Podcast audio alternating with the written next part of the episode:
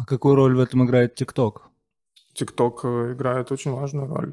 Например, вот, кстати, да, вот если ты, Фарух, заговорил про ТикТок, мне кажется, а, в целом это к нашей там сегодняшней теме, да, заявленной, о которой мы вообще хотели поговорить, о культурных войнах. Вот. Э, я бы, например, назвал ТикТок а, а, оружием культурной войны. Массового поражения. Да, оружием, оружием массового поражения и, ну, как это принято называть, мягкой силой Китая.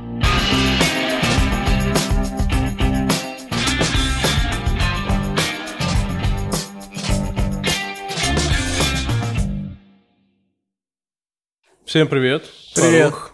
Сегодня у нас в гостях Дима, Дмитрий. Привет. Привет. Дмитрий Беляев. Да, Точно. и сегодня мы поговорим об очень интересных делах, явлениях, вещах и так далее и тому подобное. Очень странные дела. Да, кстати, классный сериал.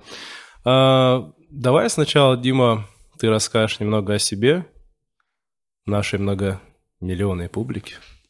Ну, там особо много нечего рассказать, а, что и к лучшему, я думаю. Я, наверное, назову себя журналистом, потому что я действительно журналист по профессии. А, может быть, я даже публицист, потому что я периодически что-то пишу, это даже где-то публикуют а, на разные темы. Ну и в целом я э, исследую разные культурные явления, а, смотрю, как они а, работают, взаимодействуют друг с другом и как с ними взаимодействует общество. Ну, типа, типа того. Вот. Международная повесточка. Да, вообще я, конечно, по большую часть времени занимаюсь э, международной повесткой, э, типа международные отношения, геополитика и вот это вот все.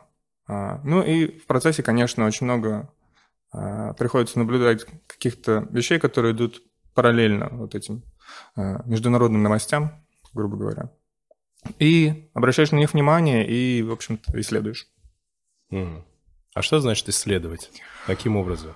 Ну, ты пытаешься понять, как это работает, откуда это появилось, э, и почему это появилось, и ку- куда это ведет. А, Вот. Ну, то такая аналитика получается. И благодаря этому ты какие-то вычленяешь закономерности, может быть, э, находишь какие-то объяснения вещам, которые кажутся тебе на первый взгляд э, вообще необъяснимыми Или не связаны? или не связанными. Да, да, это очень интересно, когда у тебя какие-то не, не связанные фрагменты, обрывки сообщений, новостей, названий, а, хэштегов, они потом как-то выстраиваются в, в такую цепочку, в сюжеты. И давай, чтобы было понятно, сразу вот hot take, самая странная непонятная вещь, которая каким-то образом сложилась э, в пазл из горячего.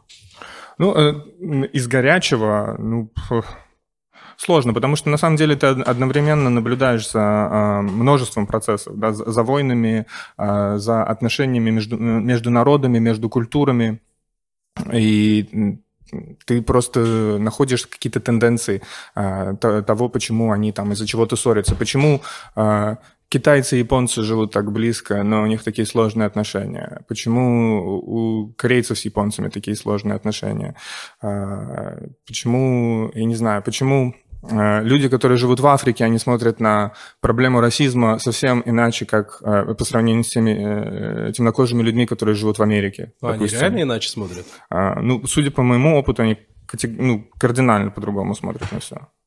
Ну, а в чем различие? Даже интересно стало.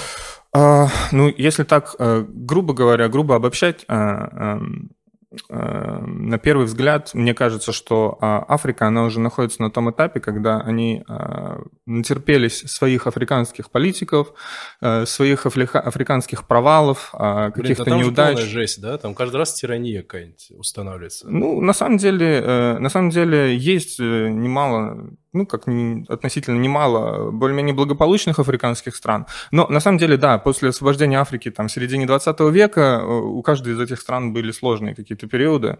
И э, в итоге африканцы понимают, что э, там, э, деколонизация, э, ра- расовый состав. Это все как бы здорово, но это не решает фундаментальных проблем. Э, Вот. А, Ну, это То просто... есть раньше они думали, что проблема в том, что они колонизированы, надо это сбросить себя, освободиться. Ну, я бы, наверное, не стал так обобщать, кто, кто что думал. Там тоже очень много разных мнений. И, э, в общем-то, Африка – это такой неоднородный регион, и у них очень сложные отношения между собой. И та- на это очень сильно повлияла вот именно кол- колониальная политика, потому что вот эти границы, прочерченные в современной Африке, они прочерчены не, не потому, как живут там те или иные народы, а потому, как их прочертили колонизаторы. И, э, ну, собственно, просто два разных континента и два разных народа, по большому счету, у которых общие корни, но э, разные истории. То есть африканцы, они остались как бы в большинстве своем в Африке, вот они стали большинством, mm-hmm. темнокожим большинством в Черной Африке, и у них куча проблем. Э, и афроамериканцы, они в меньшинстве э, в Белой Америке, и у них куча проблем. И у каждого свои проблемы, и, собственно, поэтому э, свои взгляды. У каждого свой опыт, да. И свой опыт в том числе, конечно. Потому что, ну, фактически это очень, ну, люди из очень разных миров. Несмотря на то, что их очень много связывает. Вот так.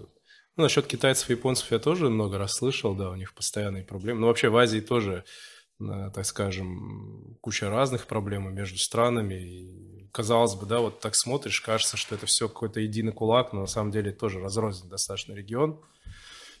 вот, ну, мы, наверное, об этом тоже получится поговорить. А, фан-факт. Недавно прочитал, что где-то в 17-18 веке китайцы называли японцев островные карлики, но средний рост китайцев при этом был примерно 150 сантиметров. Ну, то есть они сами ниже были? Ну, не факт. Возможно... Японцы, то есть, еще ниже, да, были? Ясно. Ну, у них вообще давнишняя какая-то вражда идет э, китайцев с японцами. Ну, у китайцев, в принципе, в регионе со, со многими идет вражда. Ну да, потому что это, наверное, такая доминирующая сила в регионе, наиболее древняя. А, а в свое время получилось так, что она, она рассыпалась, распалась, и японцы этим, как бы можно сказать, воспользовались и колонизировали э, часть страны и ну, достаточно жесткую политику проводили. То есть, да, там это все было в прошлом веке буквально. Поэтому все эти раны свежи. Ну, в принципе, знаешь как, мне кажется, это проблема любой, любого империалиста. Китай, наверное, в регионе был такой мощным империалистом, который, у которого у каждого народа в этом регионе есть страничка в истории проблем с Китаем, грубо говоря. Возможно, из-за этого. Ну, в, в том числе. И, и такие давайте отменим Китай. Ну, сейчас, слушай, это есть сейчас большая... Ну, ну, не прям так отменим Китай, но есть э, противоборствование. Ну, сейчас как будто бы Китай опять всех начинает напрягать. И с каждым ну, годом все больше и больше. года точно. Вот прям это заметно невооруженным глазом.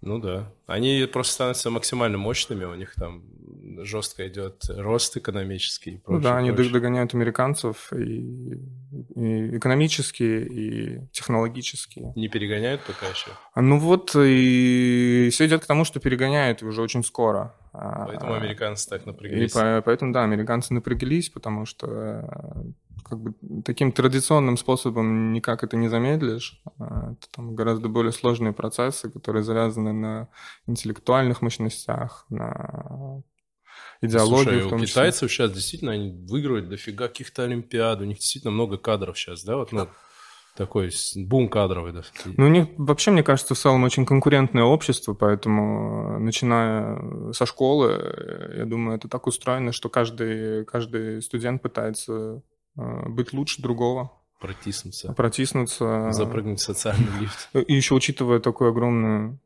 численность людей. А какую роль в этом играет ТикТок? ТикТок э, играет очень важную роль. А, например, вот, кстати, да, вот если ты, Фарух, заговорил про ТикТок, мне кажется, а, в целом это к нашей там сегодняшней теме, да, заявленной, о которой мы вообще хотели поговорить, э, культурных войнах. Вот. Э, я бы, например, назвал ТикТок а, оружием культурной войны. Массового поражения. Да, оружием, оружием массового поражения и, ну, как это принято называть, мягкой силы Китая. Именно Китая? Да, потому что TikTok э, придумали в Китае. А, у него на самом деле в Китае другое название. TikTok это именно проект для глобальной аудитории. Он как называется ByteDance, что-то такое. Mm. Не, ну вообще, когда страна в стране такое огромное количество населения, типа там 2 миллиарда, это же очень самодостаточный рынок же. И это всегда хорошо в некотором смысле для экономики. Ну да, потому что у них есть э, возможность просто полностью замкнуться в себе а, и культурно, и экономически, ну, по большому счету. Хотя, конечно, Китай далеко не страна, которая замкнула в себе. Ну, ну да, да. во всяком случае, не экономически, культурно, пожалуй, а экономически как раз-таки Китай э, как бы все, все больше и больше присутствует в мире. А, и поэтому, да, это очень самодостаточный народ, который тоже очень неоднородный, потому что, как бы, мы говорим вот китайцы, а Китай ну, населяет огромное количество разных этносов, как и, как, как и в России. Это как с Дагестаном. Вот говорят, Дагестан, дагестанец, ну, а там, Кавказ, да. по сути, нет же такого Ну, народа, как дагестанец. условно, условно это народ хань. Ну, не народ, я имею национальность. Ну да, вот это народ хань, так под субэтнос, который, ну, как бы, как-то, есть такое слово, титульный народ. А сколько их м, примерно есть, понимаешь? А, я не могу сказать, но их большинство. Ну, прям их Их много, большинство, да. да? Ясно. Ну, это все политика. Давай немного про культуру. Да, Про культурные, войны. Культурные сказал. Что- Что войны. это вообще понимается? Это Да. какой-то термин устоявшийся, официальный? Ну, я сразу же хочу сказать, что э, нет такого академического термина. Культурные войны. Культурные войны – это термин, который начал появляться в последнее время э, в СМИ. Все больше и больше он появляется по- в СМИ. И на самом деле культурными войнами э, описывают э, разные э, э, тенденции, разные какие-то течения э, общественно-социальные. Но по большому счету, э, чтобы не забегать э, во всякие дебри, культурными войнами сейчас называют э, борьбу взглядов, борьбу взглядов э, на то, как должно быть устроено общество. Типа правые и левые. Грубо говоря, правые и левые, но мы сейчас видим, что это все гораздо шире, чем просто правые и левые, что есть так называемая политика идентичности, которая вот как раз-таки встроена вот в эти культурные войны, и каждая группа, а, она а, продвигает какую-то свою определенную повестку. И и фактически э, разные группы с, с, разными, с, раз- с разной повесткой, с разными требованиями, с разными какими-то взглядами и видением мира, а, они а, пытаются как можно э, сильнее ее продвинуть. Ну, свои, ну, ну, как правило, это, я так понимаю, это социальные группы, там, условно, там, ЛГБТ. В том числе, Мгм, да, Там, да. Но то они есть- же не прямо пытаются продвинуть какую-то прям цельную позицию видения своего, своего видения мира, а они же скорее пытаются конкретно защитить себя. Ну, я вообще готовился, прочитал статью в Википедии, есть про это отдельная статья. Окей, и... очень глубокая Да, подготовка да, была. да, ученый все-таки. И там написано, что изначально, там, в 80-х этот термин устоялся, как правило, э, говорилось о США, там, Австралии, ну, вот этих странах, и где э, традиция боролась с прогрессом. Ну, Во времена Клин. Во- Вообще у нас как бы получается так в мире, что, во всяком случае, я не знаю, как китайцы, но мы как бы все равно живем, хотим мы или не хотим, в такой западной повестке, по большому счету. И поэтому все это приходит с Запада. Да, и по большому счету там культурные войны, в первый раз это слово прозвучало в 92 году, если я не ошибаюсь, э, это прозвучало от, э, не вспомню имя, это был кандидат э, в президенты США от республиканцев, но он не выиграл праймерис, он уступил Бушу, старшему, и он в первый раз заявил, что вот мы должны там противостоять Клинтон, мы должны противостоять его жене, потому что они вот насаждают нам культурные войны, гей-браки, Да, аборты, аборты запреты и вот абортов, это вот все. Вот. И хотя, как бы, да, там есть теория, что культурные войны, они начались, например, после Второй мировой войны, когда, грубо говоря, до, до, до Второй мировой войны общество было плюс-минус, э, имело одинаковые ценности консервативные, ну, то есть в каждой стране имело какие-то... Ну, так можно и эпоху просвещения тоже сюда Ну, подогнать. конечно, какой-нибудь Петр тоже насаждал, Ну да, потому что- Екатерина и до этого. А, ну да, мы можем там назвать любую религиозную войну культурными войнами. в том Христианская числе. война. Да.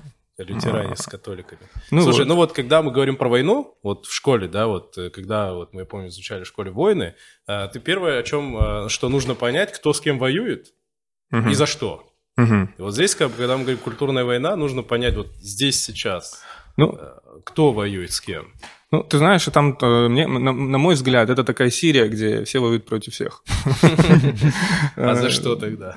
Ну, а как я и сказал, там это может быть у каждого своя повестка. Да, грубо говоря, у каждого есть своя повестка, ре- религиозная повестка, или э, этническая, расовая повестка, сексуальная ориентация. И каждый считает, что его повестка, она важна. И да, мы действительно видим, что есть много групп, да, которые традиционно, там, в силу разных причин, они а- оказались э, не представлены э, или подавлены. Э, и Они в том числе сейчас, мне кажется, активнее заявляют о себе, потому что, в принципе, сейчас такой плюрализм мнений, он становится все больше нормой ну, в гл- глобальном мире, и все об этом говорят. А, и поэтому можно услышать невероятное множество всяких голосов. Но по большому счету, да, все это можно поделить на условных прогрессивистов и традиционалистов. То есть те, которым нравится старый порядок, которые не любят перемены, которые считают, что надо законсервироваться и сохранить все как есть. Или люди, которые считают, что вот у нас все это неправильно, что э, когда-то эти все традиционалистские ценности привели нас к войнам, э, и, а мы вот после там 60-е, 70-е решили все кардинально изменить и попытаться переосмыслить. Ну, собственно, предлагаю сойтись на том, что это традиционалисты против прогрессивистов. Знаешь, в чем проблема прогрессивистов?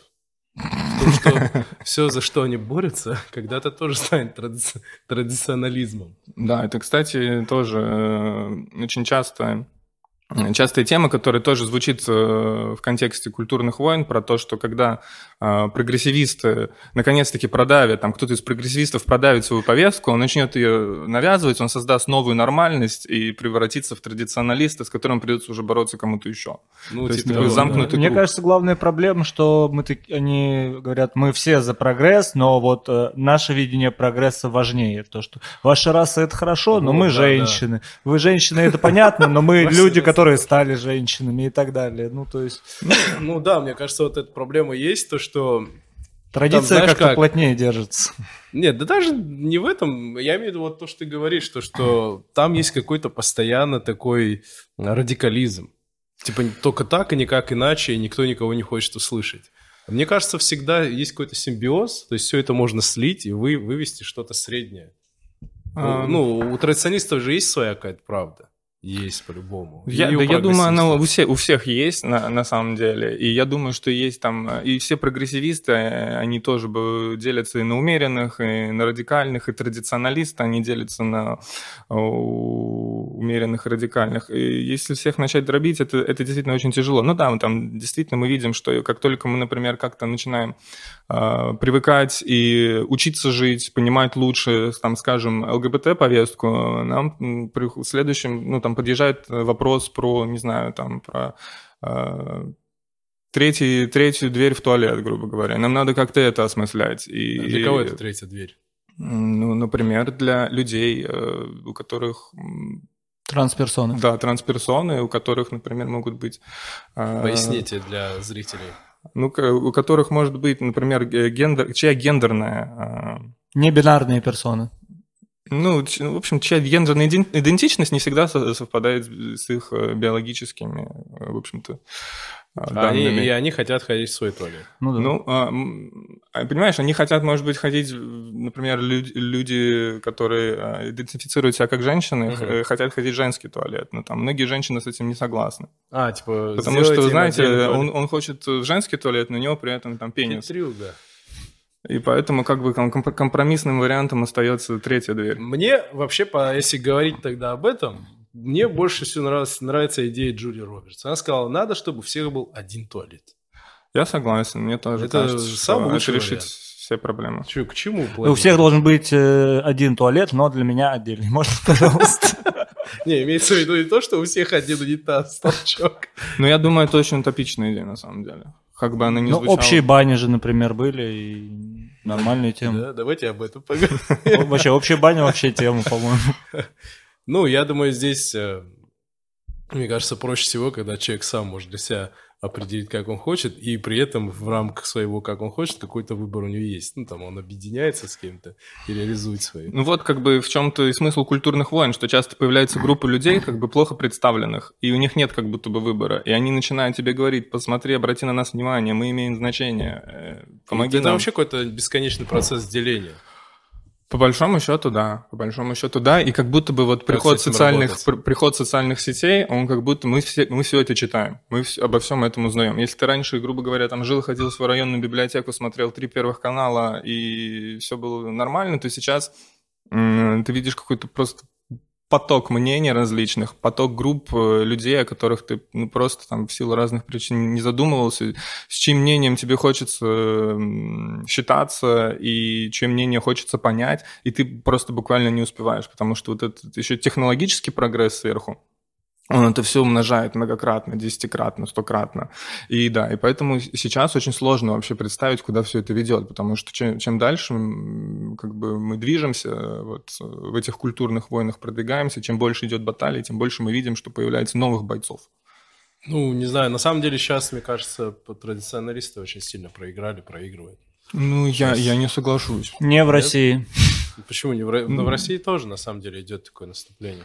Ну, вот сейчас очень любят на Западе говорить о том, что э, мир стоит перед вызовом, и э, демократия против авторитаризма. И в, в, в этот же концепт укладывают, например, противостояние Америки и Китая. То есть это две mm-hmm. суперуспешные экономики, но у которых кардинально разные э, иде, идеологии.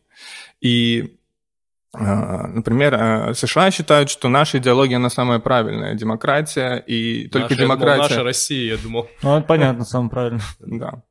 А, Типа э, демократия позволяет добиться экономического роста, свободный рынок, ну, все, все да. представлены, да, все группы представлены, никто не дискриминирован не и, и не отделен. А, Китай говорит, например, что нет, ну мы, мы не так себе видим построение там а, идеального общества, мы хотим выбирать там людей, которые технократы, которые лучше справляются со своей работой, их не надо там выбирать, а, исходя из того, какие лозунги они говорят, их надо только оценивать по результатам их работы. Вот и все. Ну, слушай, ощущение, что информационно побеждает пока точно западная повестка. Ну, видишь, потому что мы войне. в западной повестке в целом находимся. А У в чем роль перекос. ТикТока? Я так и не понял, как оружие.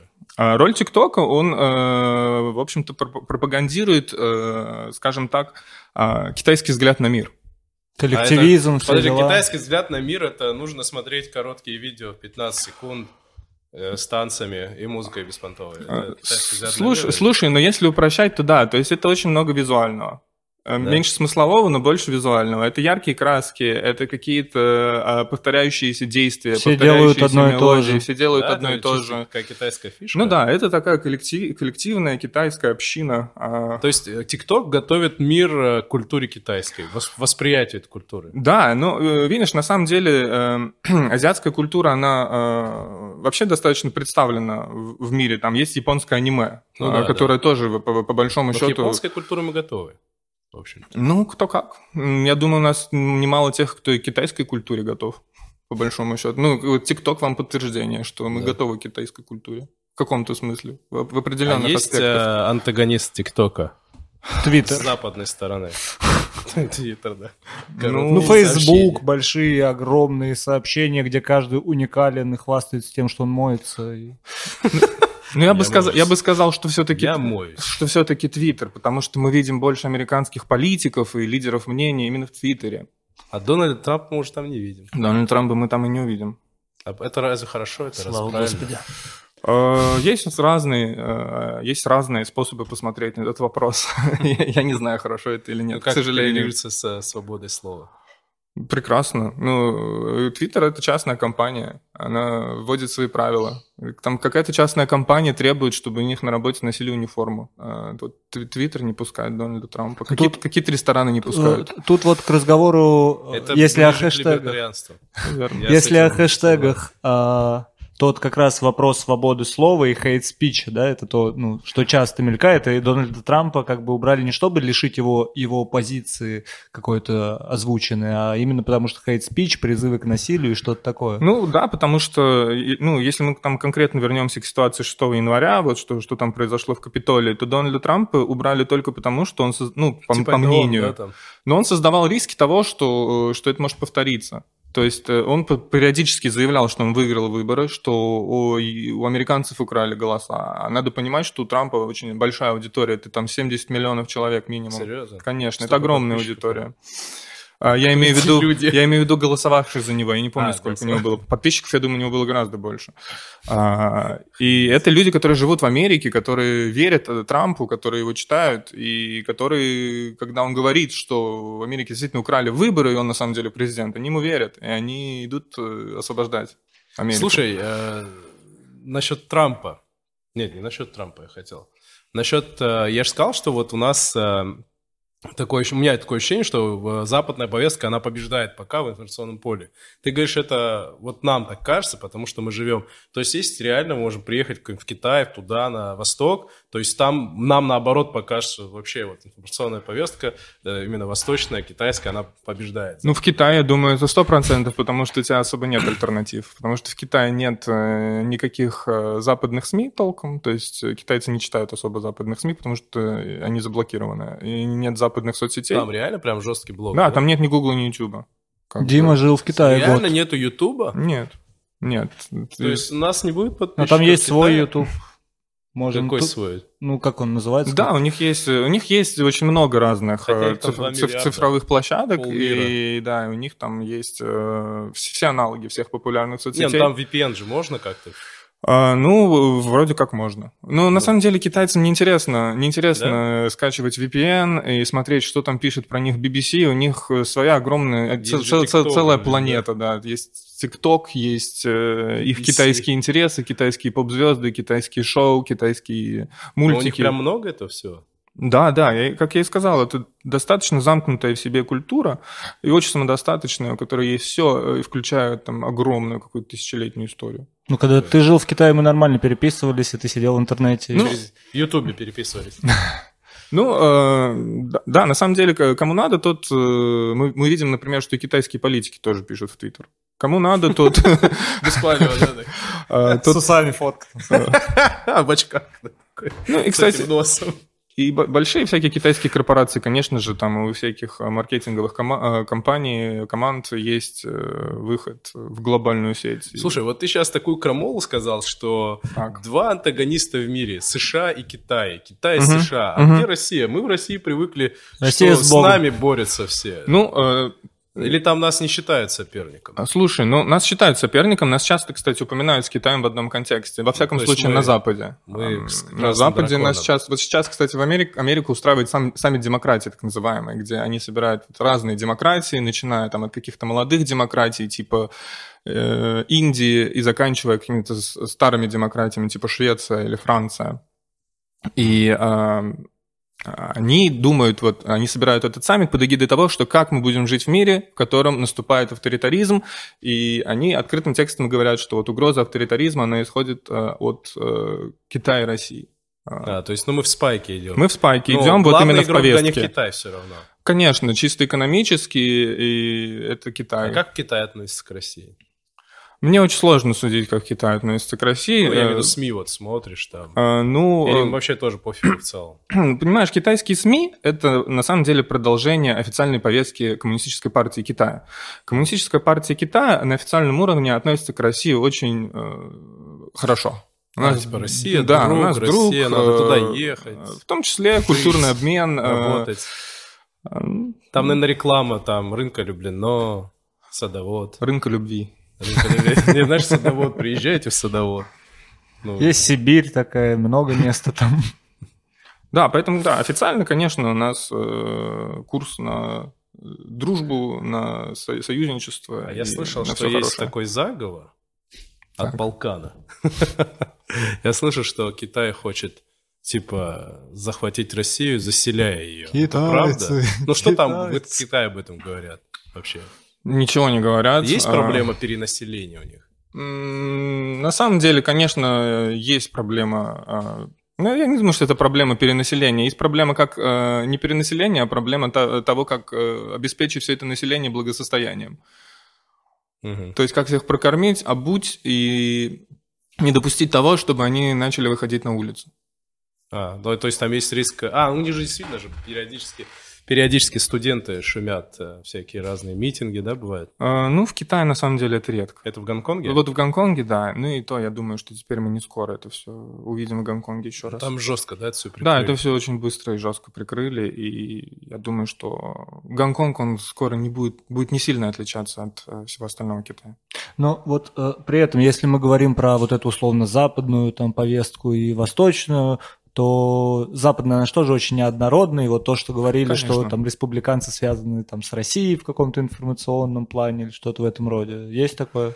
Э, Нет, мне кажется, это все... То, что хакеры сделали Ну, Трампа ну и вообще, что ценности как будто многие совпадают, вот такие более традиционные. Ну, Вы знаете, вот, эти, вот эта вся повестка про то, что а, хакеры, э, хакеры помогли Трампу избраться на пост президента, мне кажется, это все просто какое-то отвлечение от главной темы, потому что главная проблема американцев с Трампом это не то, что...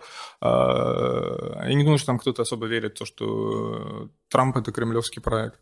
А, Я ну, думаю, реально, в смысле, ну, есть, наверное, кто верит. ну, я думаю, что есть люди, которые верят вообще во, что угодно. Но я думаю, бо- бо- большая часть проблем с Трампом в Америке – это именно то, что Трамп э, правитель с авторитарными замашками в стране с такой сильной демократической традицией. Я думаю, это главная была проблема.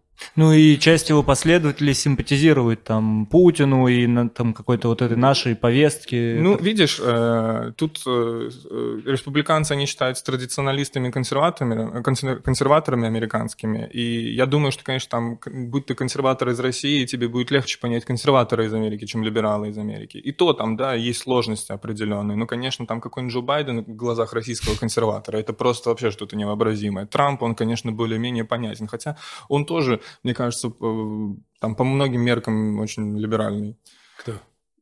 про- политик. Да. Не, я как раз хотел Смотря с какой спросить, точки а смотреть, с какой вот точки мира. республиканцы по, по соотношению с российской консерва- консервативной тусовкой, они как вообще? Достаточно консервативные или для нас... Надо ну, поднажать. или- Да, надо поднажать. Я думаю, я думаю, что, конечно, в целом мы э, видим, что происходит в Америке, что мы в том числе в консервативных штатах в плане там раз- различных законов, э, там, в том числе о сексуальных свободах. А, И, ну, конечно, конечно, можно сделать вывод, что э, американские консерваторы, они более либеральные, чем российские консерваторы. Но при этом мы видим, что в некоторых штатах Америки, например, запрещен аборт. Ну, туда. А в России мы такого не видим. Ну, там, в смысле, тотальный запрет? Э, Да, есть штат, вот, например, Техас, Типа, это недавно. вот посадят. это- Ну, да, посадят того, кто будет делать аборт. Вот так вот. При любых условиях или, ну, есть какие-то Ну, Ну, там есть, есть наверное, какие-то медицинские медицинские какие-то оговорки, но моменты. по большому счету э, э, людям ну, типа приходится... изнасилование, там, медицинское. Но я умру, нет, рожай. Ну, запрет. Ну, и такая градация, она есть, да, там вот э, в любом как бы од- однородном обществе. Там в Америке есть там свои консерваторы, традиционалисты. В Евросоюзе есть тоже Западная Европа, которая всегда считается более либеральной. И есть Восточная Европа, которая э, более тоже традиционалистская. Восточная Европа – это Беларусь и Украина, да? Ну, если мы говорим все-таки про Евросоюз. Чехословакия. Польша, Венгрия. Лат, латыши, Но, Литва. но- но при этом же Прибалтика. в Западной Европе тоже есть какой-то вот э, подъем каких-то э, правых сил, ну, то, что вот в Австрии мы видели. Союз правых сил. Да, это все периодически происходит. Вот это была так называемая консервативная волна как раз с приходом Трампа, когда начали побеждать различные консервативные политики, в том числе и в Европе. А, Там вскоре после Трампа и Борис Джонсон пришел к власти. Но опять же, это а, мы- у нас Борис Джонсон это такой достаточно условный консерватор, потому что там э, консерватор в Америке, консерва- консерватор в Великобритании, консерватор в Польше, консерватор в России – это четыре вида, четыре разных вида консерватора. И у каждого Ну, там есть вопрос, своя кто в чем консерватор. Да, и там у каждого есть своя как-то перспектива и в истории, и в религии, и в морали. Ну, Ну, просто, я извиняюсь, что перебиваю, просто консерва... консерватизм, мы э, культурно так уж сложилось, что типа консерватизм, ну, это условно там гомофобная, мизогинная тусовка, да, ну, грубо говоря. Ну, вот как-то воспринимается так. Э, Но если бы культурно сложилось бы, что изначально э, ЛГБТ это хорошо, там вот это хорошо, вот это хорошо, то консерватизм, консерваторы могут быть люди, которые поддерживают ЛГБТ, которые там не сексисты, там прочее, прочее. Ну, понял, да, что я имею в виду? Но они а, есть. а им на смену придут либералы, которые говорят, нет, надо быть против этого Как всего». говорится, если бы у моей бабушки, то она была бы не бинарной Ну, я, персоной. я- это как больше даже вопрос. Может быть такое, что просто культурно уж сложилось так исторически, что консерваторы топят вот за это, а не за что-то другое.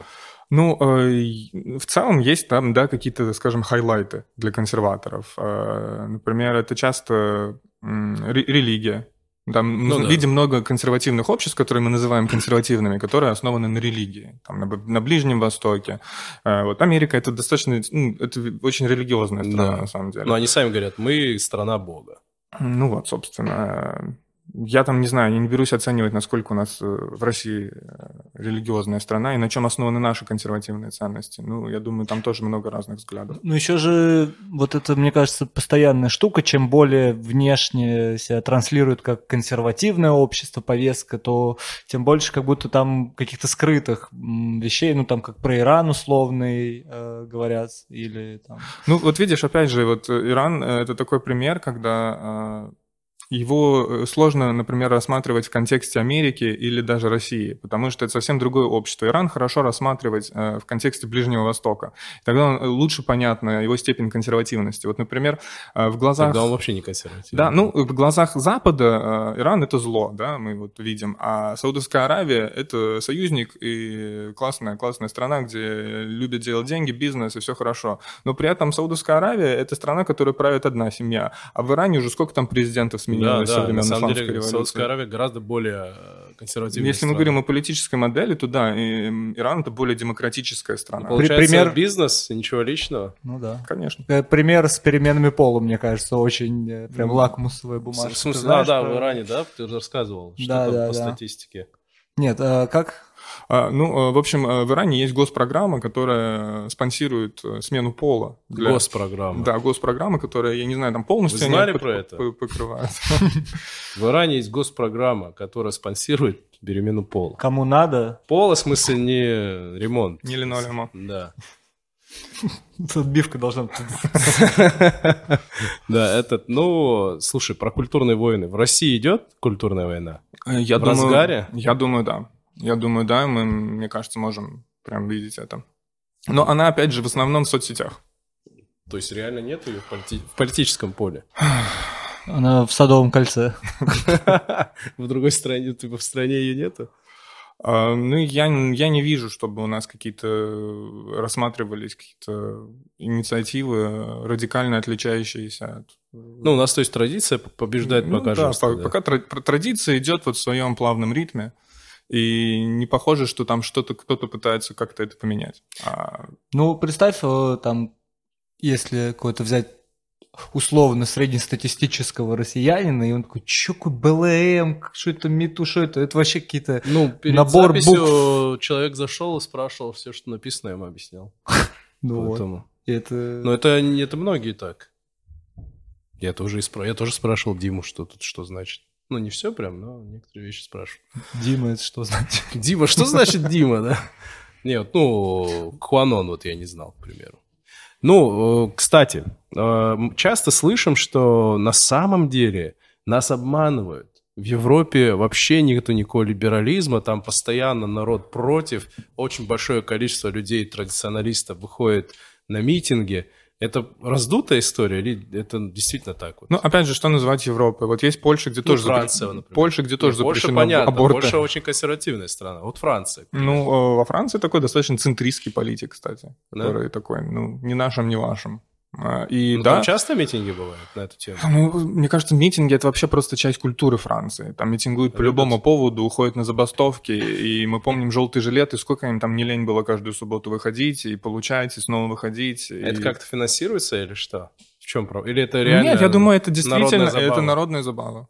Это да? народная забава, и а вот эти все, например, газеты типа «Шарле До», это тоже такая традиция французская, вот эти карикатуры, высмеивание всего, все, всех святынь, всего, всего подряд. Это просто вот часть французской культуры. Фран... Ну, вообще, на самом деле, во Франции, да, это было развито всегда, mm-hmm. ну, и в средние века, да взять вот Франсуа Вийона, почитать, это какой 13-14 век поэт там тоже высмеивается все подряд. Ну, там, правда, было высмеивание в основном э, католической церкви, да, но так-то это в культуре у них и правда есть. Ну да, я думаю, что там в целом есть какая-то вот эта тенденция там нет вот этой сакрализации власти, и власть обычно там не ну, рассматривается. Революция как... свершилась в основном ну, вот там, именно. поэтому да. да. Когда э, революционеры там ломали, как вот мы говорим, вот в России там крушили церкви, о, то, что происходило там во Франции во время революции, там просто приводили там проститутку, сажали на алтарь,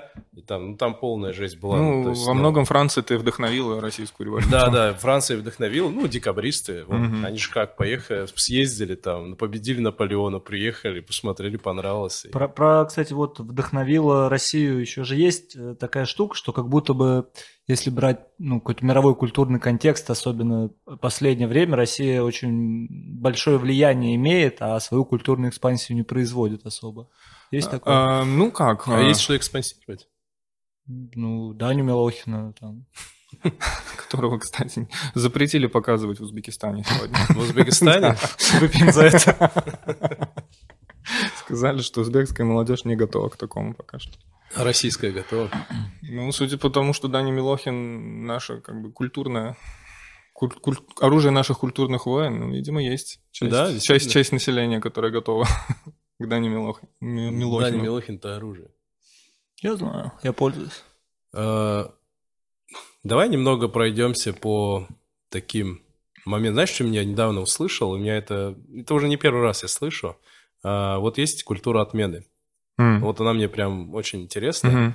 э, как она работает. Мгм. Э, И, э, ну, понятное дело, когда сейчас вот там э, берут там какого-нибудь там, не знаю, режиссера или человека, Мгм. который ныне еще жив, и там вдруг находят у него какие-то там российские вещи или гомофобные, и там устраивают ему эту культуру отмены. Да. Как это называется вообще? Cancel culture, куль- культура ну, отмены. ну, вот ему устроили культуру отмены. Так, ну, а- а- отменили. Его отменили. М. его отменили, вот, да. Э, Это одно, а когда ты слышишь новости, что в каком-то там институте, университете в Штатах э, есть какой-то столб, на котором есть имя Юма, и из-за того, что Юм в каких-то своих трудах что-то там э, около российское сказал, типа попросили его вычеркнуть, то есть отменяют сейчас Юма, Канта пытаются отменить там. Вот как к такому относиться вообще? Ну, ты знаешь, вот культура отмены, несмотря на то, что все они очень много говорят в последнее время, это тоже такое, э, такое явление, о котором спорят вообще, есть ли оно на самом деле. Есть ли вообще культура отмены? Ну, то есть Или реально это- ли получается отменить? Ну, то есть вот как э, э, вот э, culture wars, то есть культурные войны, это в первый раз э, сказал э, консервативный политик, который это придумал. Точно так же культура отмены, это тоже сказал какой-то американский консерва- консервативный политик, э, и поэтому об этом, об этом идут дискуссии, вообще существует ли А, то культура отмены. это риторика консерваторов.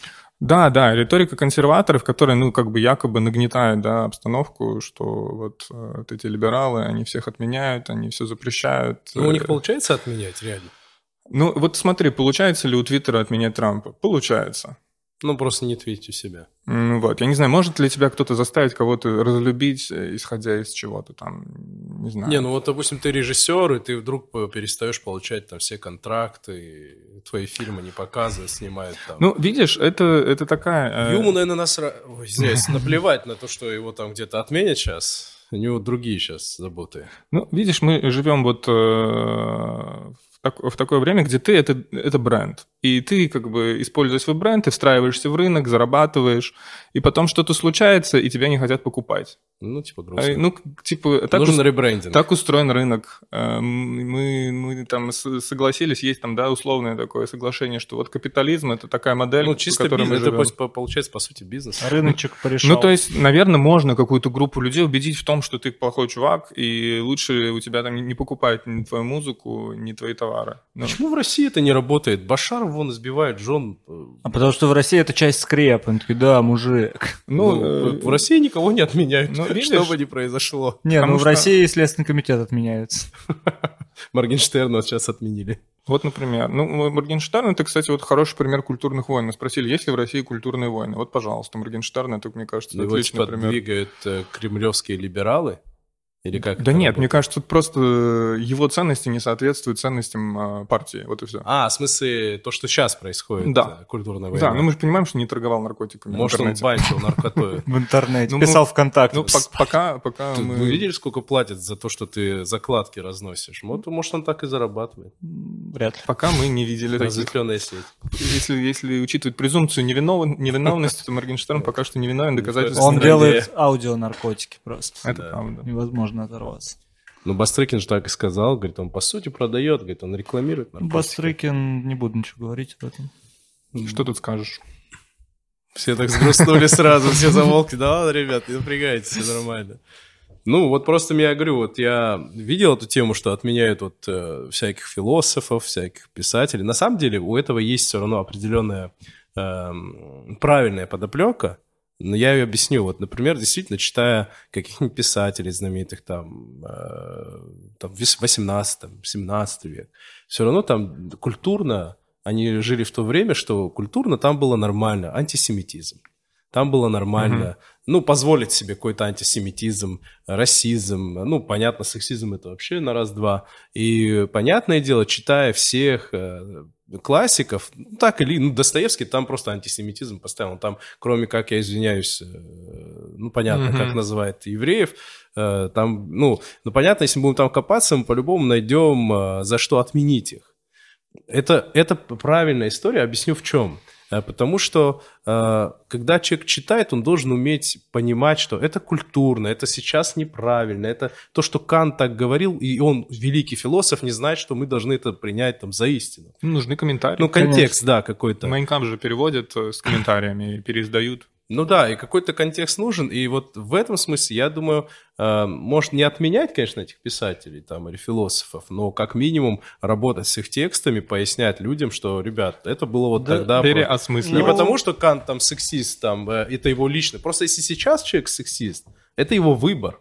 Это его искренний зачастую выбор. Если он расист, это его выбор. Если он антисемит, это его выбор. В то время это все равно была какая-то какая культурная тенденция, в которой человек рос и жил. Ну, просто для начала нужно... Это не оправдывает ни в коем Расширить случае, но... именно представление людей о том, что не норма там ненавидеть людей по их там ориентации или расе, и тогда, возможно, не нужно будет даже никакие комментарии в тексты вносить, а и так будет понятно, ну, это что-то Ну, я имею в виду, чтобы то. не было агрессии к этим писателям, философам, ну, авторам, я это имею в виду. Ну, представь, я читаю роман какой-нибудь британский 19 или 18 века, где автору кажется смешным, когда люди ваксин мажут лица и там танцуют. Чем? Ваксин. А, ваксин, ну, да, это, да, и, да, и я как бы читаю, и мне не смешно потому что у меня есть какие-то типа, ну, типа это уже понимания, да? да? И мне это не смешно, я никогда больше этого автора не буду читать, потому что мне не нравится. Отменил ли я его? Ну, наверное. Ну, для себя точно. Для не, себя, ну, да. Э, я здесь соглашусь, что, ну, есть вещи, наверное, как бы они не были культурно обусловлены, э, ну, человек здраво должен понимать, что это неправильно.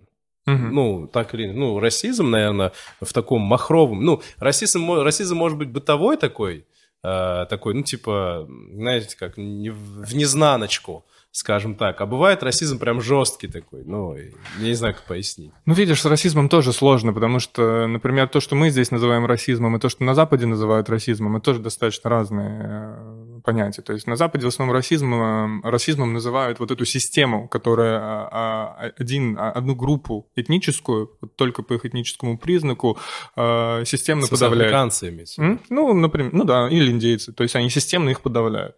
И то есть, когда там кто-то тебя что-то на улице обозвал, ну, это не совсем расизм, это там угу. какие-то его отголоски. А расизм это вот эта система, что одна группа людей, она доминирует ну, над типа другой группой людей. В плане институциональный лифт и прочее. Да, чисто институционально. А. Угу. А, ладно, если мы заговорили об вот институциональном расизме и вот этот замечательный хэштег, просто вот э, я, например, Который? когда на БЛМ, я, думал, я когда захожу Мага тоже красавчик. Э, когда захожу на футбольный сайт и захожу в комментарии, и любая новость про то, что там кто-то встал на колено перед mm-hmm. матчем, а раз, э, просто раскрывается какой-то ад, и люди там пишут, перед этими черными вставать на колено, mm-hmm. и почему-то жестко у э, наших людей это триггерит, и может надо немного объяснить, Кстати, в чем да. вообще смысл жеста. И... Мне кажется, это триггерит, потому что это из Америки, чисто типа американский. Не, нет, там именно их триггерит еще, что вот перед черными вставать на колено, а они сами все расисты, и, и вот вот про это все, про обратный расизм, и может ли он быть, вот это, мне кажется, интересно. Ну, э, про, да, про, про Коляна, насколько я помню, это все началось с Колина Коперник, да. это игрок в американский футбол, который во время исполнения национального гимна припадал на колено, чтобы таким образом показать, что американская система, какая бы там она красивая и успешная ни была, она э, основана на расовой ненависти. И эта страна построена на расовой ненависти, и эта проблема до сих пор не искоренена. То есть каждый раз, когда вы видите, что человек стоит на колено, вот в этом контексте, это, собственно, символ того, что я признаю, что в моей стране проблема, И я помню о людях, которые пострадали от вот этого устройства нашей страны.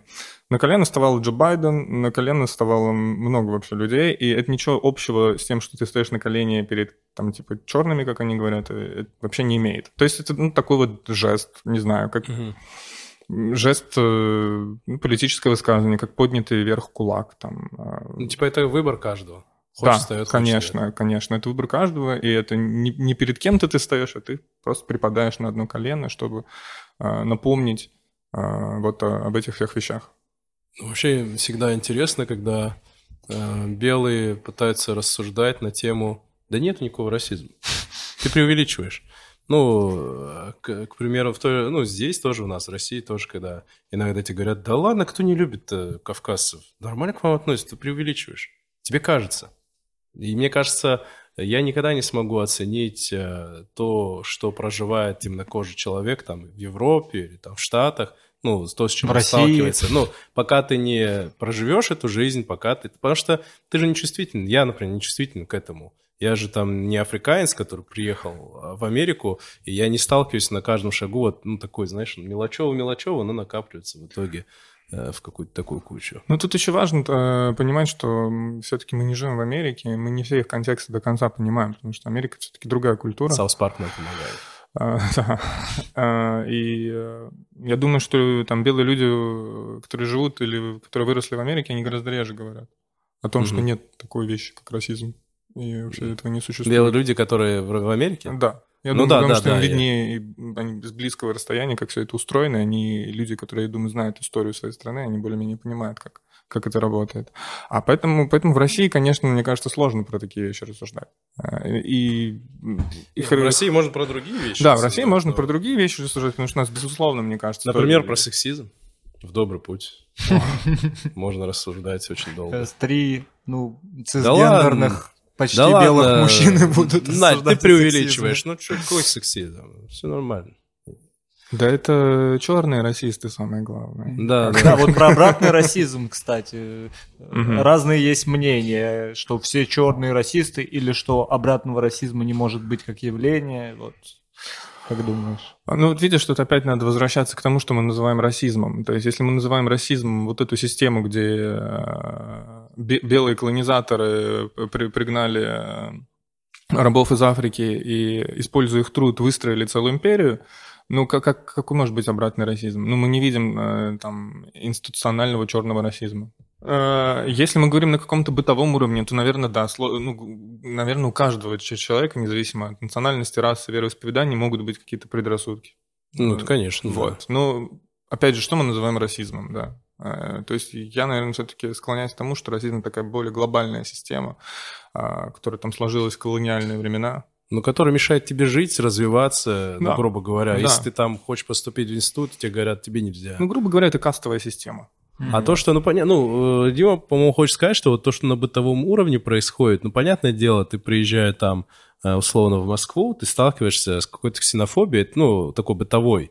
И это не то чтобы нормально, но это, типа, ну, бывает. А приезжая, например, на Кавказ, ты ровно так же, русский человек может столкнуться тоже с такой же бытовой ксенофобией. Типа, это некоторая данность, Э, и это зачастую там от необразованности, от э, узкого кругозора там. Ну, в принципе, такой контркультурности. Ну, такие культурные не войны, но трения. Ну, трения, да, да, да. Ну, то есть это нельзя назвать, типа, сказать, это вот расизм, вот мы тут, у нас тут расизм, как же с этим Ну, видишь, там те же самые культурные трения не могут быть среди людей, э, может быть, а, одного этноса, но там с разными взглядами и с разными mm-hmm. религиозными убеждениями. Ну, вот, ну, к сожалению, ну, да, люди, да. люди любят э, делиться, дробиться и противостоять друг это другу. Когда-нибудь, это вообще когда-нибудь прекратится, как тебе кажется? вот это деление, дробление. Или это все равно то, что как бы будет всегда, ну, и сейчас, с чем придется жить? Э, сейчас, э, я не знаю, если мы все где-нибудь в какой-нибудь матрице закончим лет через 50, то, наверное, да, это как-то решит эту проблему. Нейролинк придет, э, порядок наведет. Хотя, я думаю, там мы это просто будем делать в виртуальном мире, просто чтобы развлечься. Да. Глобальная культура. Как, ну, как, как в спорте, знаешь, мы все делимся на команды, играем друг против друга. За орков, за троллей. А кто орк, кто тролль?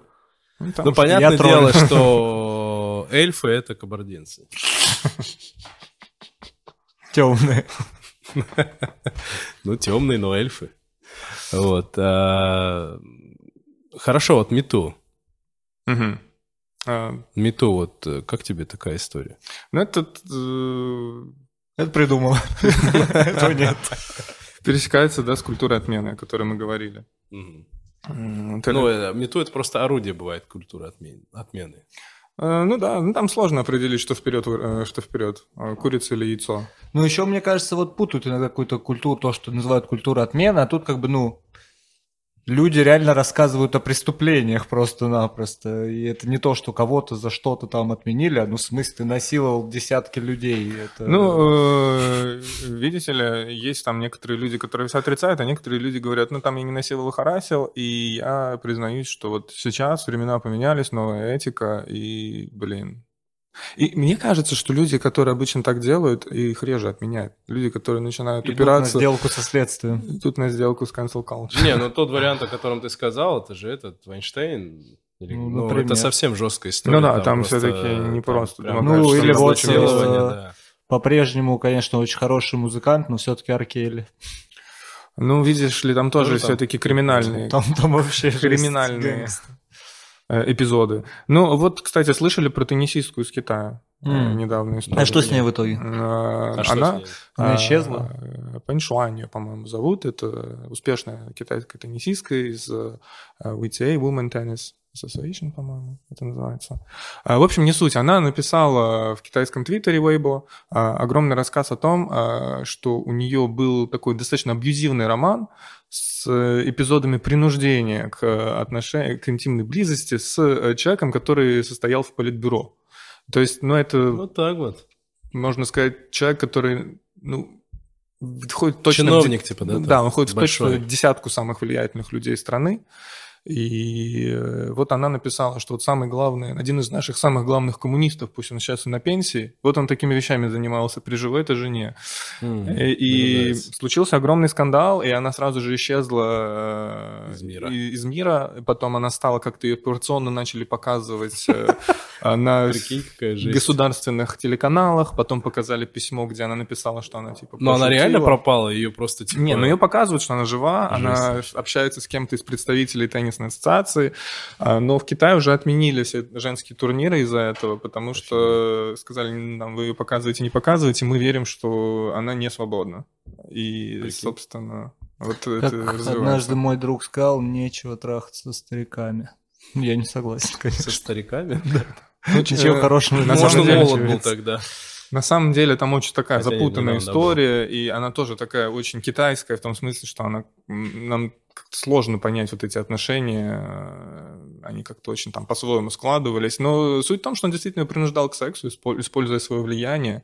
Типа надо. Ну, Типа надо, да. То есть это не было вот изнасилование в, то- в том виде, в котором мы привыкли называть изнасилование изнасилованиями, но Надавил. За партию. да, за партию, За партию. и пока жена Ну, в соседней комнате. Мету вообще такая очень ст- странная история, на мой взгляд. Э, неплохая, но... Ну вот, это мету история, в общем-то. Да, но мету Мгм. в чем, э, мне кажется, проблематика порой мету?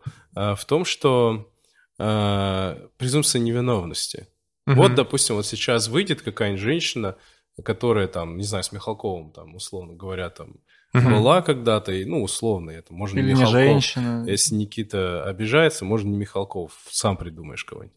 Вот, а, и говорит, вот э, он меня тоже принуждал. Вот как вот Михалков может доказать, что он не принуждал, что мы добровольно занимались? Это же вот слово против слова, но так как есть культура мету, все скажут, Михалков, да пошел ты, мы тебе не верим. Я думаю, не обязательно. Нет? Я В думаю, России наоборот я что думаю, наоборот. это это хайпит. вещь достаточно. Я- Так можно шантажировать кого угодно. Вот завтра какие-нибудь мальчики выйдут там и скажут, Мурат меня, э, нас это, всех тут А было что-то? Нет, я не делал ничего такого.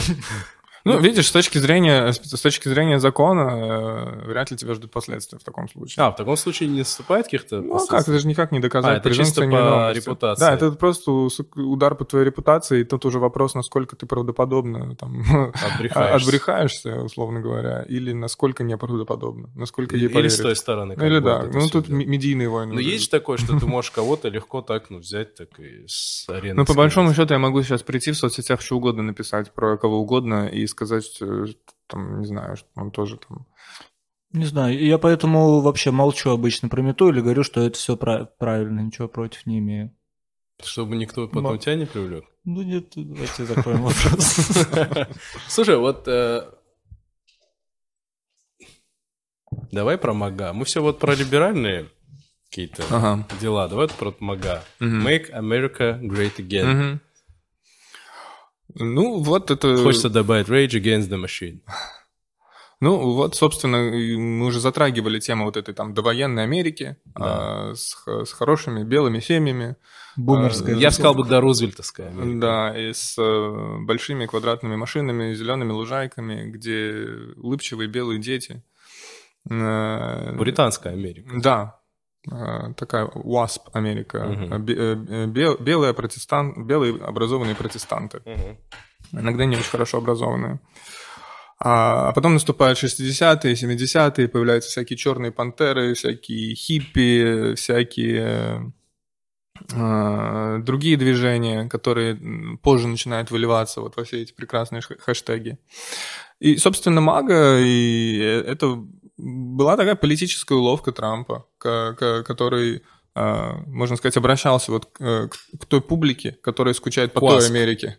Да, класс публики, которая скучает по вот этой старой, бел... старой доброй белой Америке, где не было никаких вот этих радикальных феминистов. Но еще значительная часть из них при этом уже вообще не образованная, не, не с э, идеальными улыбками. Это правда. Не, ну, и... ну, это просто это такой правда. политический лозунг. Конечно. Это, это трамповская, да, история? Да, это... Причем я, я очень сомневаюсь, что это сам Трамп придумал. У него был такой достаточно влиятельный идеолог Стив Беннон, которого, угу. по-моему, сейчас тоже пытаются, если не арестовали, не хочу врать, а, который, который, в общем-то, и придумал всю эту концепцию националистическую, что вот э, Америка вперед, э, вперед всех, старая добрая Америка без Клинтон, и то, что началось после Клинтон без Бараков Обамы и прочее, прочее, прочее.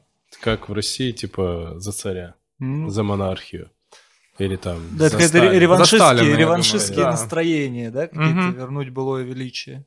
Ну да, вот. И он там как-то не, не артикулирует это напрямую к расе или к сексуальной ориентации, но все всем понятно. Ну, понятно, да, да. там Америка, там 50-х, а, вот. с ней все ясно, скажем. И, и да, и это тоже какой-то лозунг достаточно не новый. Его много, много, много других консервативных а, президентов как-то в разных интерпретациях mm. использовали. А, Видели вот. этот прикол с Капитаном Америка, как будто бы он, типа, просыпается из криосна этого, Э, и там, типа, около... Ну, он просыпается, и стоит врач темнокожий, и он там, эй, принеси мне иди водички. Он такой, я вообще-то профессор. Такой, что? И там, типа, женщина такая, у нас вообще-то черный президент. Он поворачивается и там ударил, еще раз такое скажешь.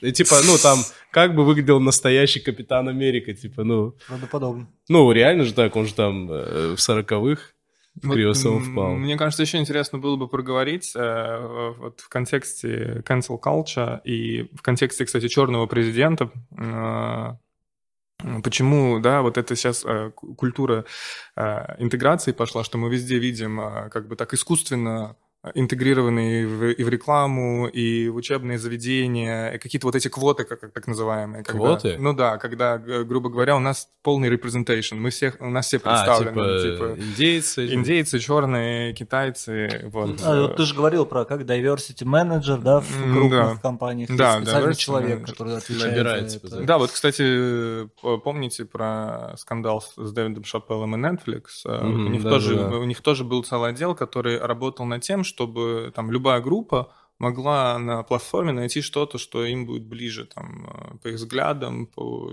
тем, что они себя могли ассоциировать, и, и вот это вот все. И а, Просто мы затронули Обаму, я тоже вспомнил, что очень часто э, там вот в общении с людьми мне говорят, что какой может быть э, проблема расизма в Америке, если у них был черный там типа президент. Целый вот. один раз. Есть теория о том, что он там типа еврей, на а, самом деле. Мусульманин. Да, реально есть теория, да, поэтому, кстати, на самом деле чуть ли не белый. Реально, реально есть Трамп всегда публично его называл Барак Хусейн Обама. Хусейн Типа подчеркивал? Да. Вот. Ну и он много, кстати, вот таких делал интеграций. Он называл коронавирус да, только Китайским, вирус. Да. И- А как можно ответить тогда на этот аргумент?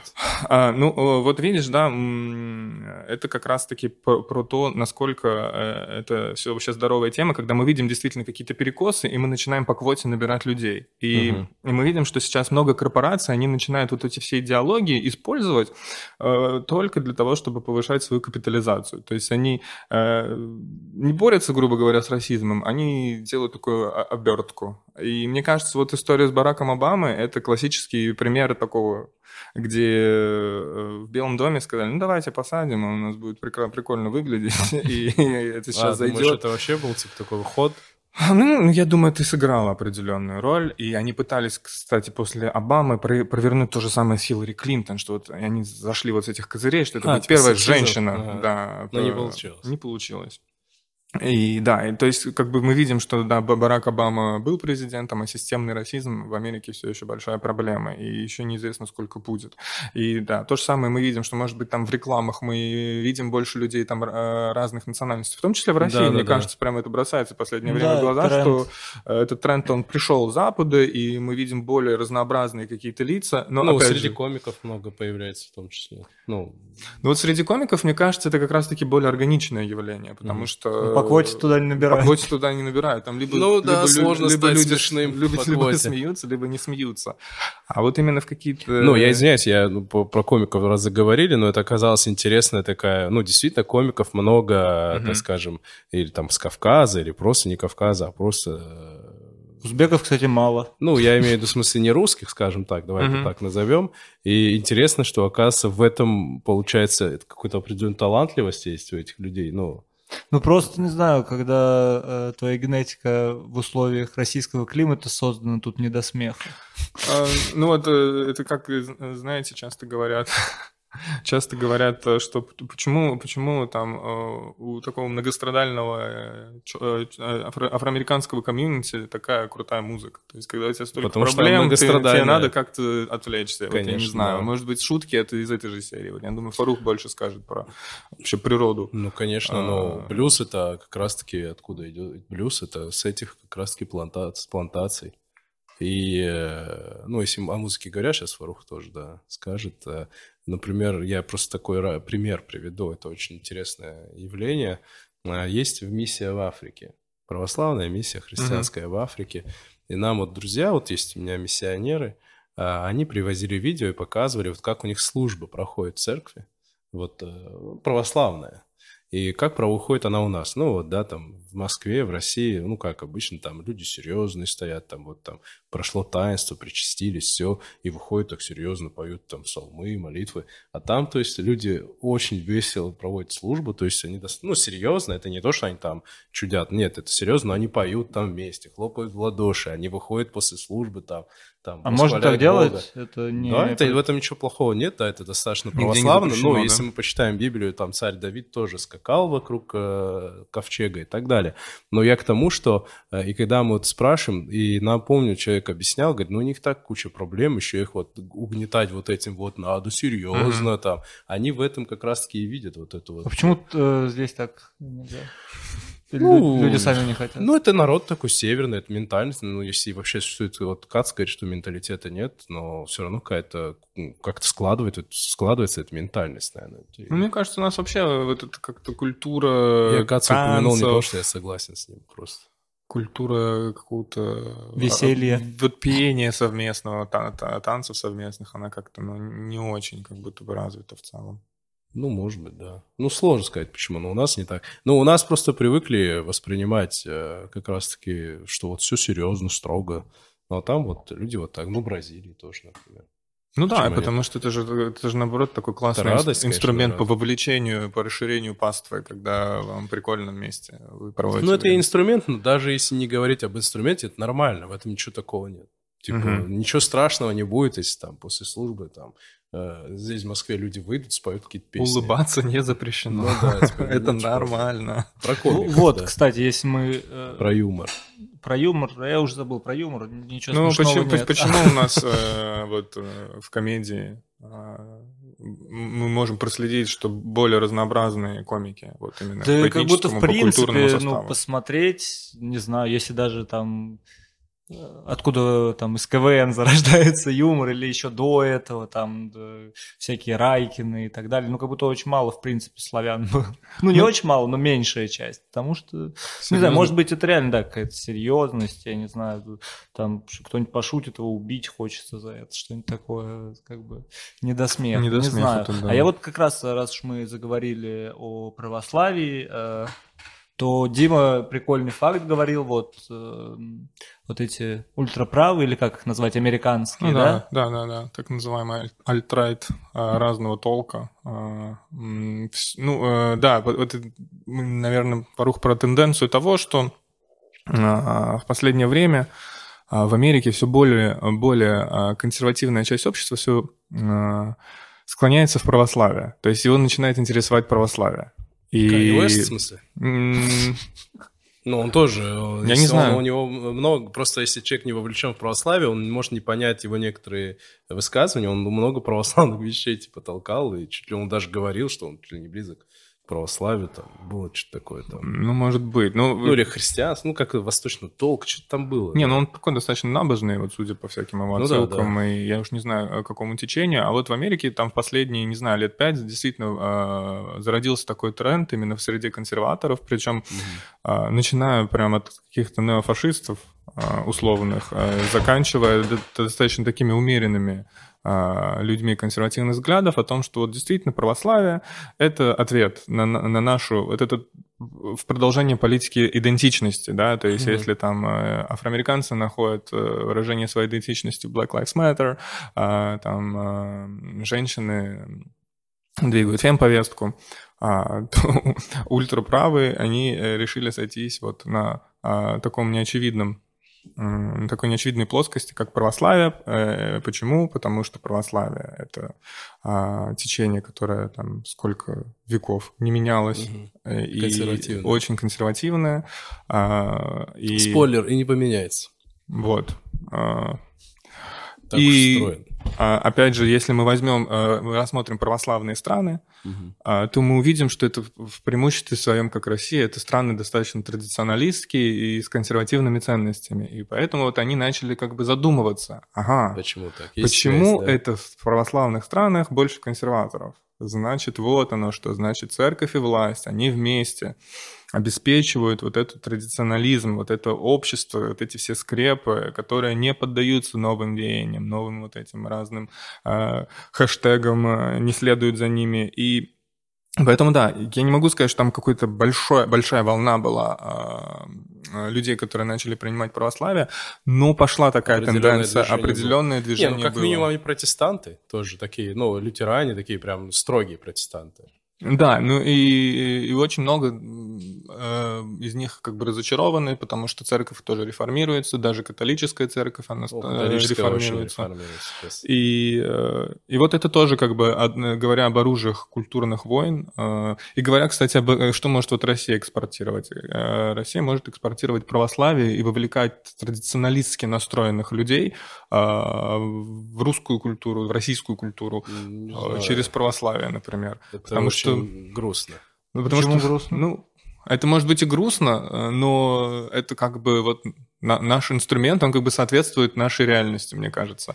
Ну, потому что, на мой взгляд, это проблема для православия, что его ассоциируют вот так жестко, в жесткой сцепке с консерватизмом, mm-hmm. причем махровым консерватизмом, потому что консерватизм, ой, православие, оно все-таки призыв для всех, и для всех без исключения. Почему, допустим, БЛМ не может найти отклик православия? Вполне себе может. Разве православие не выступает против расизма, против рабства? Выступает. Разве православие не выступает против сексизма? Ну, это вопрос государственный больше. Ну, это как раз-таки эксплуатация православия ну, да. под свои цели, потому что православие не сексистское, не расистское. Ну, понятно, есть какие-то элементы, однозначно, там, просвещенство, если говорить. Трудные точки но в своей основе институ... Институ... институционально. Это угу. все-таки не, не так все. Ну, э, на самом деле, очень много православных, а, ну, представителей православной церкви в Америке, а, они говорят, в общем-то, то же самое, что и ты сказал. Они публично выступают а, за то, что как бы православие, он вот с, с этим white power движением ничего общего не может ну, иметь. это вообще, да. А, но Учитывая, при этом... что Христос еврей. Да. А, но при этом мы там видим каких-то православных священников, которые в том числе были там вот на этих протестах возле Капитолия 6 января, ну, и тоже у них была своя паства. То есть понятно, как и там, наверное, в, лю- в любой культуре или в, лю- в любой религии там есть э, разные мнения, разные лагеря. А, но а, на самом деле, что интересно, это же действительно такой, э, наверное, миф, я бы все-таки сказал, сложившийся о том, что вот у нас такая консервативная страна, где вообще все вот безупречно, не то что в Америке, что О, сюда приезжаешь, и тут все, такие благопристойные, набожные, и и, и действительно же есть люди, которые переезжают достаточно осознанно в Россию, потому что они такие, нет, вот мы не готовы там, к секс-просвету в американских или европейских угу. школах, мы поем в Россию, у них там таким не занимаются. Потом они приезжают, и что они видят? Здесь занимаются здесь занимаются сексом без просвета Беспросветно. Просвет не нужен. А, ну, вообще это, да, это некоторая проблема. А. Проблема, то, что в голове людей такая, такая вот ну, стереотипная связь. А, если говорить об культурном экспорте России, что она может предложить миру, мне кажется, э, мы бы могли поставлять феминизм круто, потому что, э, не знаю, например, Riot, э, такая очень сильная в плане искусства на весь мир прогремевшая штука, и она ну, в своей основе феминисткой была, например. На Западе нет такой аналогов? Ну, Фемен, может быть. Ну, Фемен – это украинская тема. Ну, да. Но это западнее, чем Россия. Несколько, да? А, ну и в целом, как будто у России для этого огромный потенциал, потому что тут как будто женщины еще более угнетенные, чем там в западных странах. И Тогда в Саудовской Аравии вообще огромный потенциал, например. Ну, там сейчас очень есть на Ближнем Востоке много достаточно движений феминистических. Да, мне кажется, они есть в любой стране сейчас. Ну, может быть, в Афганистане вот все плохо. Да, нет, даже в Афганистане мы видим, да, большой запрос на, феми... на фемповестку, но это просто там насильно подавляется. Угу. В лоб. В России много женщин-интеллектуалов, на самом Факт. деле. Ну, в научной среде, там, условно-литературной, там, еще где-то, ну, много женщин интеллектуалов. Мне кажется, даже на бытовом уровне несложно заметить, что... Женщины умнее, в принципе, как будто в среднем. Ну, если даже судить по там, каким-то занимаемым позициям, по какому-то влиянию, по объему работы, как будто бы женщины вообще много чего тащат. Ну да, директора музеев Слушай, в основном женщины. у меня было... Культурных институтов. Когда я работал, э, так скажем, я в банках работал. Угу несколько лет, и я когда работал, у меня очень много женщин-начальников. Мне кажется, у меня всю жизнь только начальницы были.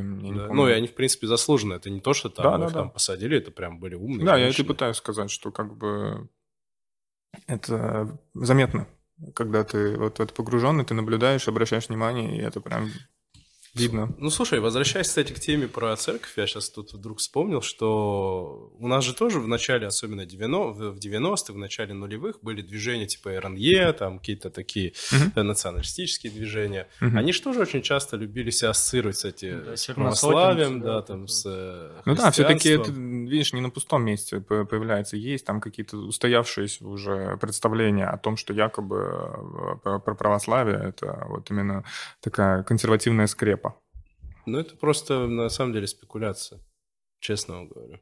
Ну, отвечаю, пацаны.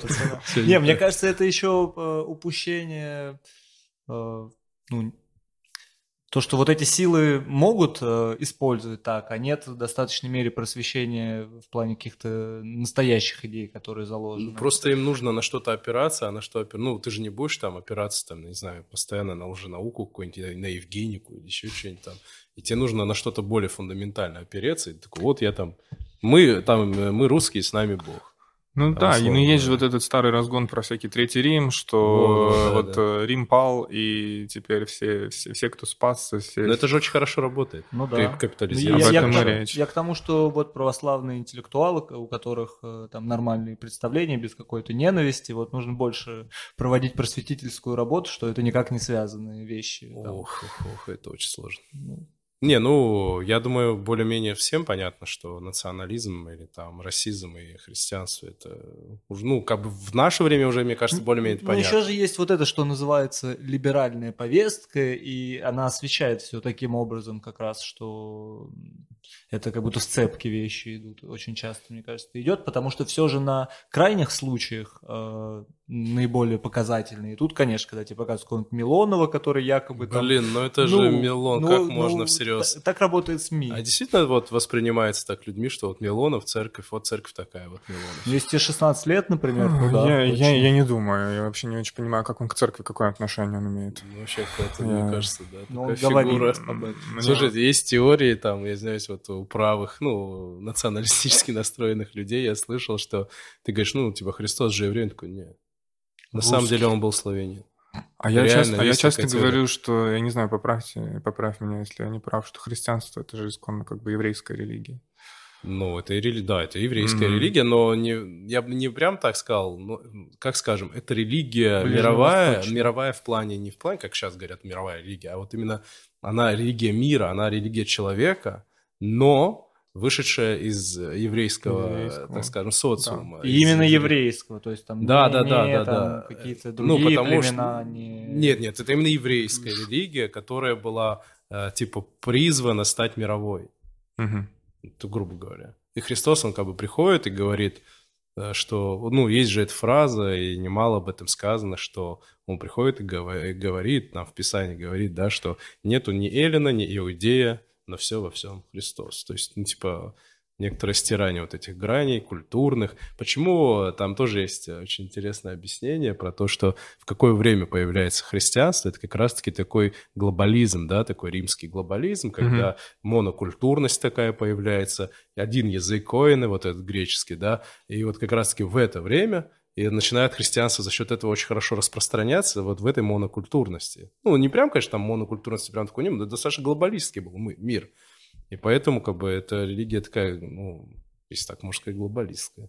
И такая на свое время либеральная получается. А она очень была либеральная, это был скандал же. Ты что, Иисус Христос, там приводят блудницу и говорят, ее там надо камнями побить. И он говорит, кто без греха первый брось камень. То вообще к нему он общается с женщинами, что нехорошо, да, там он общается там типа с грешниками. Ему же постоянно упрекают. Кого он все время упрекает? Он вот. все время клерикалов упрекал, да? Там... Вот почему его КПРФ к себе пытается приписать. Мне кажется, да.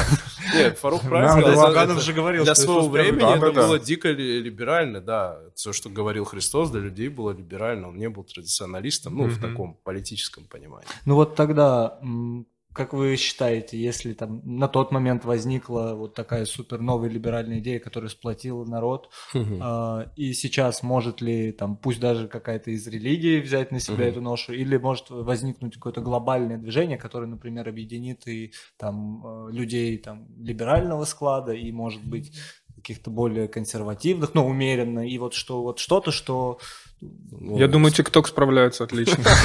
Мне, кстати, тоже хотел сказать, что, а, мне кажется, э, интересная фишка культурных войн в том, что вот раньше как мир делился? Национальность, там, угу. родина, там, народ. Ну, да. вот как-то было независимо, какую ты музыку слушаешь, какие фильмы ты смотришь, кто ты. Э, это было не принципиально. Важно, кто, откуда ты, да, угу. вот типа. А культурные войны дают людям объединяться идейно, мировоззренчески. Ну, да, все зависит от, э, от того, есть... на, какой, на каких моральных позициях, грубо говоря, ты стоишь. Да, и исходя да. из этого ты можешь, я не знаю, эмигрировать э, по миру, а, там, да. если ты, например, хочешь себе мужа завести, ты гей, хочешь себе мужа завести, ты едешь там в одну страну, если ты, наоборот, хочешь э, жить там во Христе, ты едешь в другую какую-то страну, где по, там ну, да, э, типа построже с этим, и ты именно начинаешь видеть мир и видеть людей через призму своих а, каких-то моральных ориентиров. Ну, не знаю, мне кажется, это тоже достаточно разделяющая такая вещь. Не, разделяющая, но mm-hmm. я имею в виду, что у тебя нету привязки. Вот я родился вот здесь, я должен как вот здесь вот принято. Ну, такого нет. Ну, ты, можешь, да. сказать, ты можешь сформировать свое мировоззрение – и что-то подходящее да. к мировоззрению найти. Потому что на самом деле зачастую бывает, что ты встречаешь вроде там верующего человека, но ты понимаешь, что у тебя с ним общего меньше, угу. чем с каким-то чуть ли не атеистом. Угу. Ну вот именно мировоззренческие, угу. потому что он может такие вещи да. говорить так скажем. Ну, мне кажется, мы, мы шли к этому открытому миру, но да, пока поэтому... не пришел коронавирус. Коронавирус все, да, всех победил. Ну, не сплотил, кстати, вообще. Да, как будто бы он все откатил обратно, вот, вот это понятие границ, именно географических границ, государственных границ, что тебя привязали твои справки, твои вакцины. для, так, скажем, для определенных сил появился. Ну... Без намеков на конспирологию абсолютно. да. Ну, он реально, как э, Дима говорит, откатил всю эту историю. Так. Конечно. Ну, на, на этом... А потом еще эти самолеты. На этом сыграли, конечно, Да. много. А сейчас знаешь, да, эту тему, что самолеты уже говорят, надо Химтрейлы. запретить. Не-не, надо запретить самолеты. Это зеленая повестка. Ну, зеленая повестка, да, Мгм. что самолеты это вообще типа загаживают природу, и Да. надо их запретить. Это же тоже как раз-таки шаг в эту сторону. Чем меньше самолетов, тем меньше открытости мира. То есть, Ну, можешь путешествовать на корабле. Это, Ну, как, это- как Грета Тунберг, это более. Экологично. Но зато экологично. ну и, скорее всего, ты не будешь путешествовать. У тебя отпуск две недели, а тебе плыть куда-то там три. Ну, так ты на удаленке теперь, все на удаленке. И все. Поэтому так вот, да. Вот Мгм. вы лично э, придерживаетесь, кому вы ближе в культурных войнах, к традиции или к прогрессу, или, или центристы строгие? Ох, Сложно, да? я уступлю первенство Диме. Ну, э, так получилось, что я э, вообще рос в такой достаточно мультикультурной среде. И я просто родился в Средней Азии, и там вообще очень много, такой большой микс и религиозный, и этнический. И поэтому мне, конечно, идеи глобализма, они как-то с детства ближе. То есть я вот за, именно за открытый мир, за то, чтобы каждый мог э, найти себе более под- подходящую модель, чтобы э, там э, каждый жил, где он хотел, и делал, что он хотел, условно говоря, со своими единомышленниками, и чтобы нико- э, ни- это не доставляло там никому никаких проблем. Ни я им, ни они мне. Вот как бы я вот скорее про это. Ну, если говорить обо мне, я, мне кажется, я не верю жесткость границ, что вот ты либо такой, либо такой, либо такой, и будь добр, выбери. Это там не футбольная, да, команда, когда ты, ты там только должен там за Спартак играть. Мне кажется, что э, можно из-за всех идей взять здравое зерно и сделать какой-то симбиоз. И поэтому, с одной стороны, моя, наверное, там э, главная самоидентификация – это как человек верующий. И понятное дело, что так или иначе я пытаюсь э, всю свою мировоззренческую позицию вокруг этого выстроить. Э, Но другой вопрос, что да, мне тоже нравится идея открытого мира, мне не нравится идея закрытого мира, мне не нравится местечковость. Но, с другой стороны, какие-то процессы, которые входят в эту глобализацию, они меня пугают. Не сама глобализация, не сам открытый мир, а то, как пытаются некоторые люди, политики использовать эту глобализацию. Поэтому, наверное, да, я близок э, к тому, что сказал Дима. Мне кажется, э, мне кажется, люди должны иметь право на ошибку и жить так, как они считают правильным. И они сами уже там, если это ошибка, когда-то это поймут. Или не поймут и сами будут за это отвечать. И вот в Библии есть такие слова, что делай, юноша, ну, недословно там цитата, что делай, что хочешь, но просто знай, что ты будешь приведен на суд. То есть, ну, ты сам в итоге за все ответишь. И мне, мне идея того, что каждый человек сам должен ошибаться и сам за эти ошибки отвечать, она мне близка. Другой вопрос, что понятное дело, что должна быть какой-то, вот как либертарианцы говорят, о ненападении, да, пакт о Мгм. ненападении, ну, о неагрессии. Мгм. Да, что не должно быть агрессии. То есть, если ты хочешь жить каким-то образом, живи. Но меня не трогай. Ну, То есть ты говоря. одновременно еще и гуманист такой, типа. Ну, гу- а ко- я вообще не люблю, что когда христианство противопоставляют гуманизму. Меня это Мгм. очень не Ну, нравится. я не то, что противопоставляют. Не-не-не, это, это христиане делают, ты удивишься. Христиане противопоставляют гума. Они говорят, гуманизм это вот типа Не, ну, э, это не- недолюбовь, типа. Какое-то течение, что после того, как якобы Бог умер, а, появился гуманизм. Ну, и- типа и того, да. Вера в человека и в лучшее в человеке. Ну, я думаю, человека, В- на- в в отрыве. человека надо верить в любом случае. Мгм. Человека надо любить, и человек это важно. да. Ну, центр. Ну, для нас, так или иначе, это центр, да, всего. Поэтому это тоже важно. Я считаю, что да, гуманизм тоже важен. Я считаю, что не должно быть никакой агрессии. Никого нельзя заставить быть верующим, добрым, еще каким-то. Государство просто должно следить за тем, чтобы никто никого там не убивал, не резал, не мешал никому жить. Я Если согласен. кратко. Я Вот. согласен. И, и- А там уже человек сам ответит. Бывает же такое, я извиняюсь, что перебил, а, просто бывает такое, что человек живет какой-то там, условно, неправильной жизнью, потом раз, вдруг он там верующим становится. Это же не потому, что к нему пришли, сказали, ты там нехороший. Ну, не всегда поэтому. Человек должен сам определяться, самоопределяться. Я согласен, что каждый может ошибаться, и более того, я не уверен вообще, что существуют ошибки. Ну, если не говорить о каких-то жестких вещах, типа убийств и так далее, а так как ты живешь, твой образ жизни, ты никогда не знаешь, к чему это выведет, и, может быть, сегодня это кажется плохо, а потом это э, как-то сыграет, вот. Э. И я вообще ужасный человек, я считаю, нужно легализовать все, ну, кроме оружия, там, опять же, насилия и... и... Пиво после 11. Да, конечно, ну, вот той же, какой-нибудь, не знаю, Грузии ты можешь пить пиво сколько угодно и где угодно, но там не валяются люди на улицах, потому что просто другое к этому отношение. Ну, это определенная культура, да. Я, да, я против насилия в первую очередь, э, государственного особенно. За все хорошее против всего плохого. Да, согласен. Поэтому я говорю, мне кажется, очень важно за человеком сохранять право на ошибку. Он ну, должен сам ошибаться. Но, но при этом, это право. возможно, есть смысл как-то регулировать рынок еще, потому что там тоже некоторые... Не, ну это уже какие-то политические тонкости, но... понятно, это надо все, так скажем, э, смотреть, рассматривать. Просто есть, мы можем выработать для себя какие-то основные принципы.